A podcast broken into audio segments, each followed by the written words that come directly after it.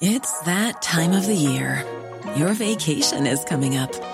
You can already hear the beach waves, feel the warm breeze, relax, and think about work. You really, really want it all to work out while you're away. Monday.com gives you and the team that peace of mind. When all work is on one platform and everyone's in sync, things just flow wherever you are. Tap the banner to go to Monday.com.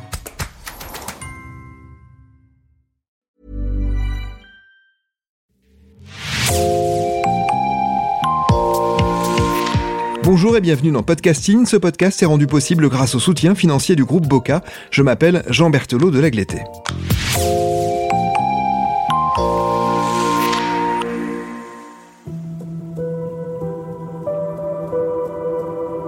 Ses parents que l'on ne saurait voir, une série en quatre épisodes signée Agathe Ternier.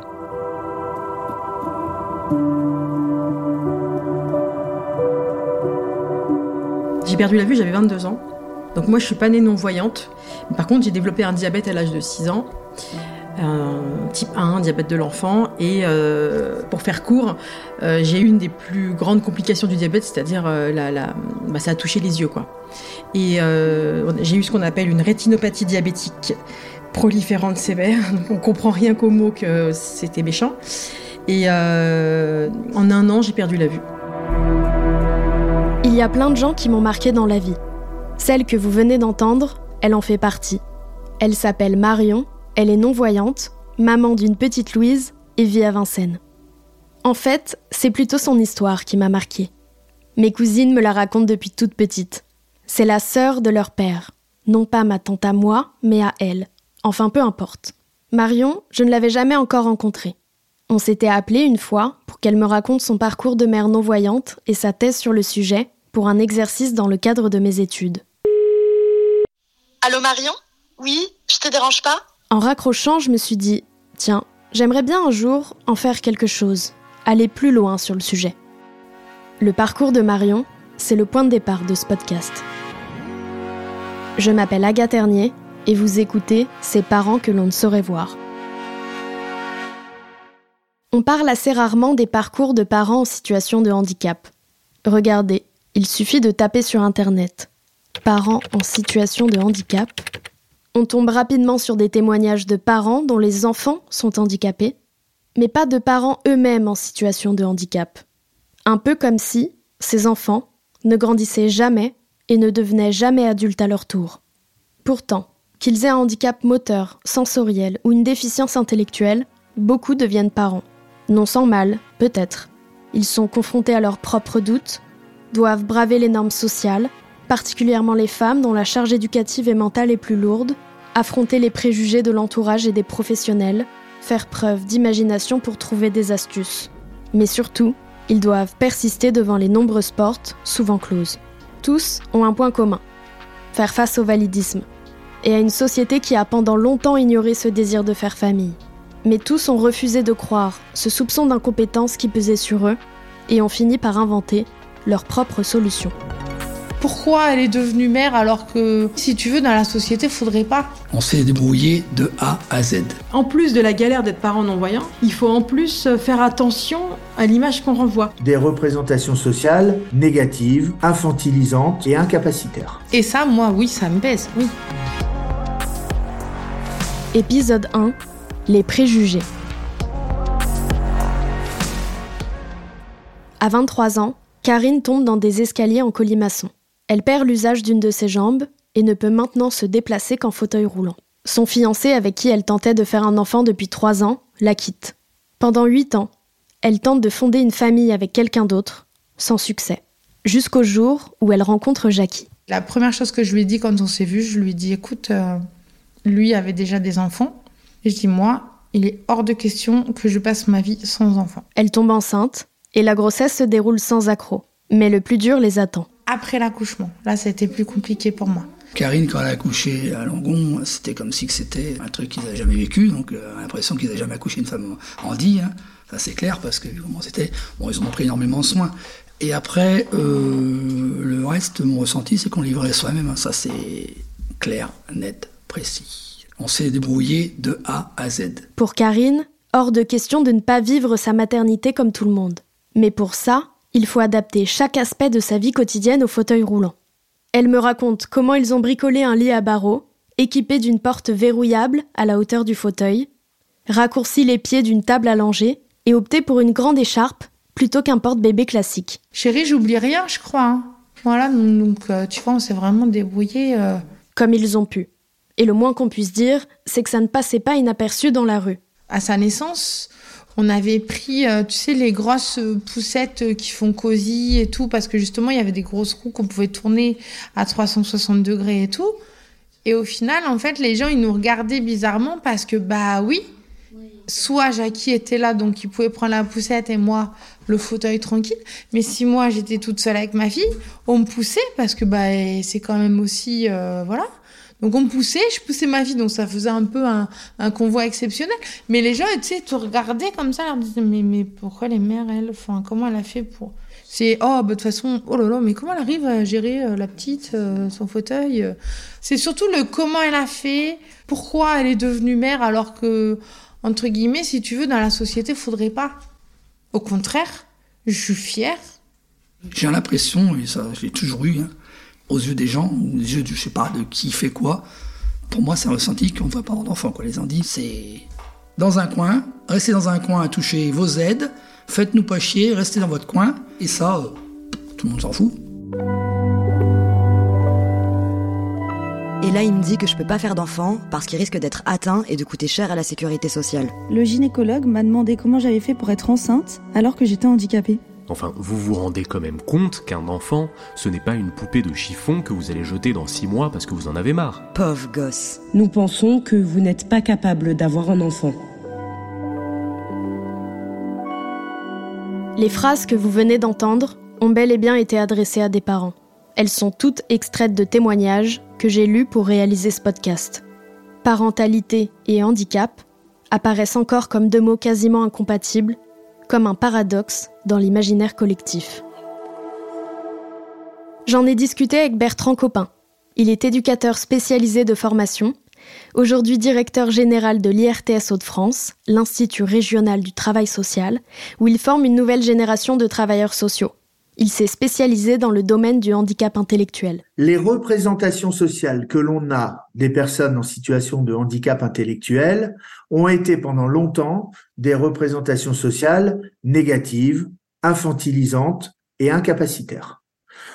On définissait les personnes déficientes intellectuelles à partir de leurs incompétences, dans tous les domaines. Bon, euh, aujourd'hui, les préjugés sont moins forts. D'ailleurs, la façon de nommer ces personnes n'est plus la même. On est passé au début du 19e siècle des imbéciles, des crétins, des idiots, à dans les années 70 les euh, les arriérés, dans les années 80-90 les débiles mentaux, puis les handicapés. Et aujourd'hui, on parle de personnes en situation de handicap. C'est important la façon de nommer les gens. Ça révèle les représentations sociales que l'on en a. Donc aujourd'hui, on est sur d'autres types de représentations sociales, mais euh, les préjugés sont encore très forts. Quand vous interrogez, non pas les professionnels, mais les gens de la rue, sur les enfants euh, nés de parents en situation de handicap, il y a une confusion. C'est-à-dire que les gens vous disent, ah oui, les, les, les enfants handicapés. Non, non, les enfants dont les parents sont en situation de handicap. Et là, il y a un gros point d'interrogation dans les yeux des, des interlocuteurs. C'est-à-dire que d'une certaine manière, cette parentalité reste quelque chose d'assez impensable. Bertrand Copin a rédigé plusieurs travaux sur le sujet, à une époque où les recherches faisaient sérieusement défaut. Tout commence en 1995, lorsqu'il rencontre une équipe travaillant dans un service d'accompagnement à la vie sociale. C'est là que pour la première fois, il entend parler de la prise en charge de cette parentalité. Dans un premier temps, j'étais étonné. Je disais, mais les, les- les adultes en situation de handicap ont, ont des enfants. Et euh, j'ai donc découvert euh, euh, cette situation que j'ignorais complètement, qui, qui, à laquelle j'avais jamais pensé. Et euh, quand j'ai commencé à rencontrer ces parents avec une déficience intellectuelle, euh, j'ai trouvé qu'il y avait une, une vraie injustice à leur égard, c'est-à-dire que on les considérait d'emblée comme euh, déficients parentaux, euh, comme euh, incapables d'éduquer un enfant, et j'ai trouvé cette situation extrêmement injuste. Pour combler le manque de recherche, Bertrand Copin a enquêté sur 683 familles, où au moins l'un des parents est atteint de déficience intellectuelle. Le but de ce rapport de 300 pages, remplacer les préjugés par des données factuelles et objectives.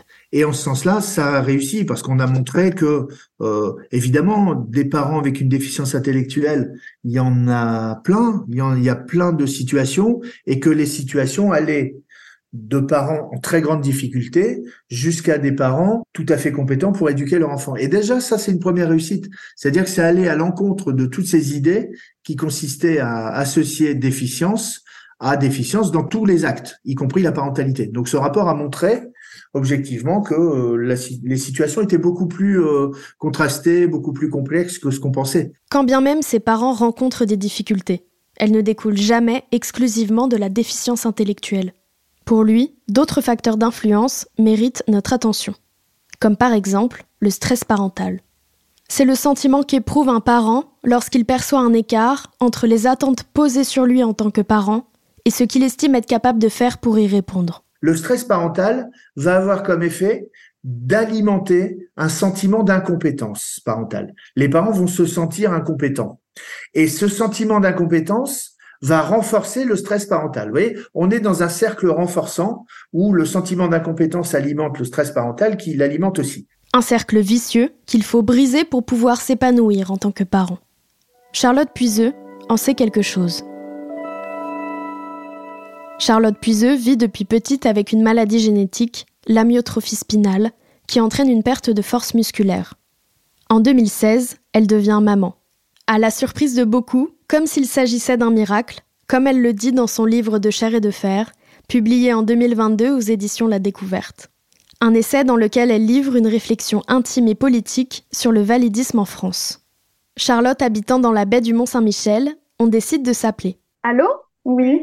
Vous m'entendez? Oui. Attendez, je mets ma caméra. Charlotte a grandi avec l'idée que la maternité n'était pas faite pour elle. moi, on m'a pas du tout élevée dans l'idée que, que j'aurais des enfants, ou en tout cas c'est un sujet qu'on n'abordait pas vraiment avec moi. J'ai senti même euh, de la part de mes proches des réticences que j'ai perçues comme euh, une peur qu'il m'arrive quelque chose. Des réticences qui forcément ajoutent du stress au stress.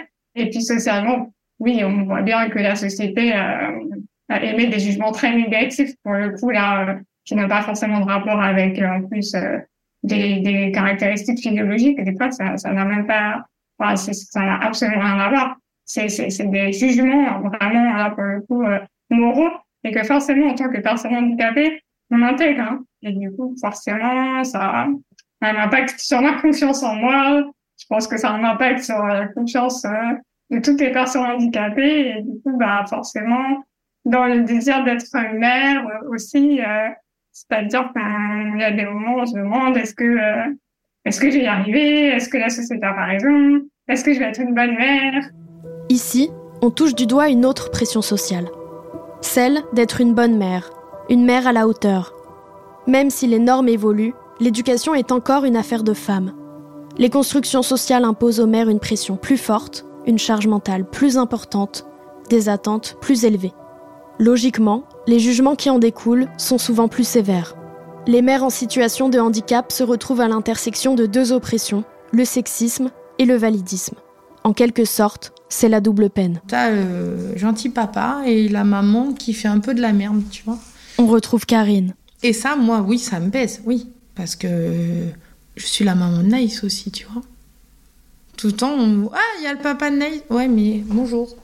Moi aussi, je suis là. Je m'appelle Karine, je suis la maman, tu vois. De suite, c'est lui qu'on va voir. Alors que je suis là, hein, j'existe, je suis en fauteuil, ok, mais je peux vous répondre, j'ai encore toute ma tête, quoi. T'as l'impression que avec le handicap, on te diminue. Eh ben non, je suis désolée. Ce que j'ai pu expérimenter, c'était quelque part... Euh, Devant moi, Marion, aussi sociologue du handicap. Mon, conjoint à l'époque, euh, il gère quand même. Enfin, le sous-entendu, c'était euh, chapeau d'avoir non seulement une femme non-voyante et un enfant. enfin, c'est ça que ça me renvoyait, c'est qu'il devait certainement tout faire, quoi. C'est plus des remarques comme ça. Ah, et donc euh, ton conjoint, il va faire les. Euh, c'est papa qui va faire les biberons ou euh, il, ressortait un peu vainqueur de la situation quoi je peux dire enfin vainqueur c'est un peu le le bon samaritain de la situation et ça je le vois dans ma thèse un père non voyant qui est en couple avec une mère voyante c'est chouette S'il emmène son enfant à la crèche ou à l'école, c'est un super papa et tout, malgré son handicap, il, est là et tout. euh. Alors que une mère non voyante euh, et, euh, et avec un homme voyant, l'implicite, c'est son mari doit, bien gérer, ça doit être très paritaire, voire même plus que paritaire, il doit faire plus. Et dans certains cas, même la mère, elle est, elle doit être un peu à la ramasse, ça doit pas être évident. C'est presque plus inquiétant. Je dis pas qu'on est forcément euh, mis en doute, on n'est pas non plus rejeté à chaque fois, mais il y a des petites phrases, des petites mises en doute, des petites suspicions. Alors qu'il y, a- un potentiel sympathique au père, euh, au père non-voyant. La maternité, effectivement, dans notre société, la charge symbolique, elle n'est pas la même. C'est l'apanage des femmes et des mères, en fait. Stéphanie préfère ne pas nommer son handicap, parce que le diagnostic précis reste flou en raison d'un désaccord entre médecins. Elle souffre de douleurs chroniques, de problèmes articulaires et musculaires, d'acouphènes douloureux et d'une sensibilité sensorielle élevée. Psychologiquement, elle fait face à des troubles anxio-dépressifs, en partie liés à ses douleurs. Stéphanie souhaite devenir mère. Avant même d'avoir un enfant, elle porte déjà en elle toutes les craintes que Karine, Marion et Charlotte ont évoquées. Celle de ne pas être à la hauteur, de ne pas être capable de bien s'en occuper, ou encore de transmettre la maladie. Stéphanie, ce n'est pas tant le regard des autres qui l'inquiète, mais les répercussions directes qui peuvent en découler. Qu'on me regarde mal dans la rue, euh, je m'en fous. Par contre, euh, qu'on me regarde mal et qu'on me dénonce, euh, j'en sais rien, à la protection de l'enfance et que on me dise tiens, elle est pas capable de s'occuper de son gamin, on va lui retirer. Euh, bon, évidemment, ça se passe pas comme ça, mais on finit par extrapoler des choses et, et, et dans, dans ces angoisses, on peut euh, on peut euh, se faire des films et se poser des questions. Cette peur la freine, surtout quand il s'agit de demander de l'aide. on tombe souvent sur des personnes qui sont pas formées et qui sont pas forcément de mauvaise volonté, mais euh, mais qui juste savent pas. Et et dans la vie de manière générale, j'ai tendance à dire que l'enfer est pavé de bonnes intentions. Euh, C'est-à-dire que très souvent, euh, on a un, un paradoxe euh, et une antinomie entre euh, ce que les gens euh, pensent faire pour euh, ce qu'ils pensent nous aider et, euh, et en fait le geste qu'ils font euh, nous aide pas ou, ou pire nous met en danger. Je sais qu'il existe d'autres structures qui qui permettent l'accompagnement, mais je trouve que euh, l'information n'est pas très facile d'accès et c'est pas évident de savoir euh, euh, vers qui se tourner et qui peut nous accompagner sans être jugeant, sans avoir la crainte derrière de euh, de se griller entre guillemets, c'est-à-dire que euh, est-ce que si je vais voir euh, la PMI pour avoir des conseils et de l'aide, ils vont se dire Hum, celle-là on va la garder à l'œil parce que quand elle aura son gosse, ça se trouve elle va le, mal le traiter. C'est toujours cet équilibre entre on a besoin d'aide, mais si on demande de l'aide, c'est avouer une faiblesse. Et est-ce que il n'y a pas des gens qui vont se glisser dans cette faiblesse pour après retourner la situation contre nous? Et cette peur a ses raisons. On retrouve Marion dans son appartement à Vincennes. Elle a accepté de nous raconter une histoire qui a bien failli lui porter préjudice. J'accompagnais ma fille euh, à la crèche, un bébé, enfin oui, un bébé de deux ans. Donc moi j'avais ma canne blanche à l'époque, donc je lui tenais très très fort la main. J'étais hyper stressée pour un trajet mais euh, de cinq minutes quoi. Vraiment un trajet euh, tout bidon, hein, mais voilà, c'est l'aventure au coin de la rue. hein.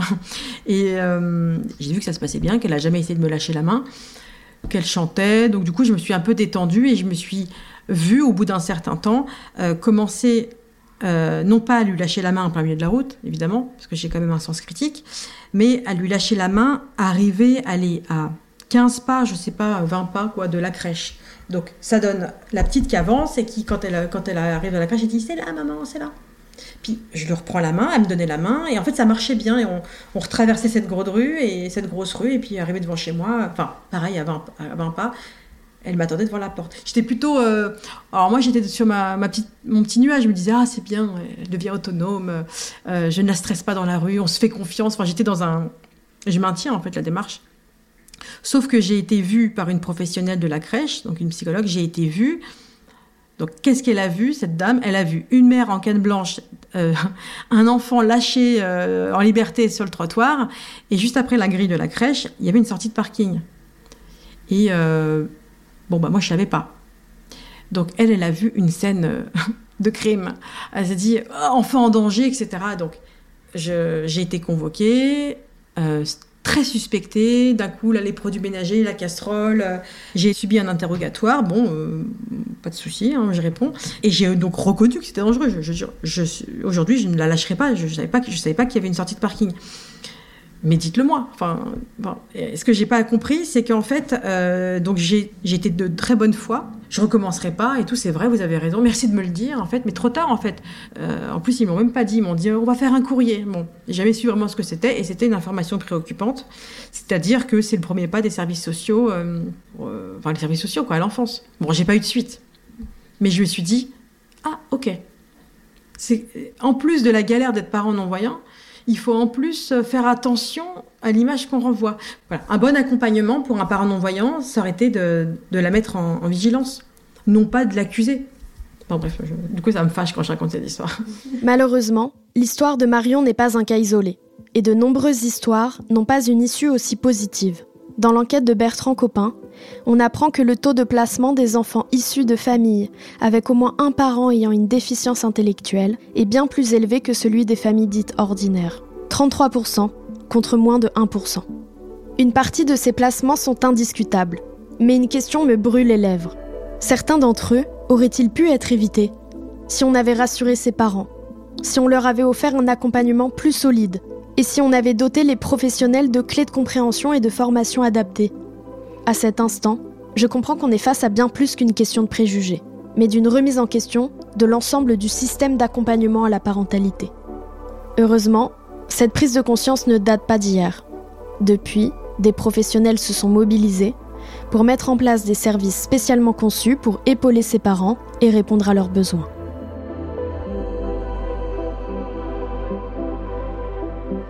Vous venez d'écouter le premier épisode de Ses parents que l'on ne saurait voir, une série signée Agathe Ternier pour Podcasting.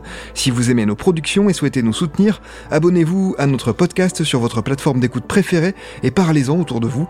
Merci et à bientôt.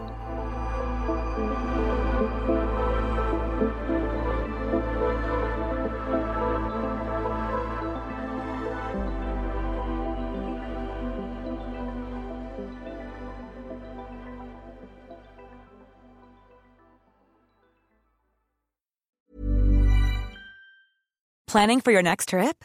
Elevate your travel style with Quince. Quince has all the jet setting essentials you'll want for your next getaway, like European linen, premium luggage options, buttery soft Italian leather bags, and so much more. And is all priced at 50 to 80% less than similar brands.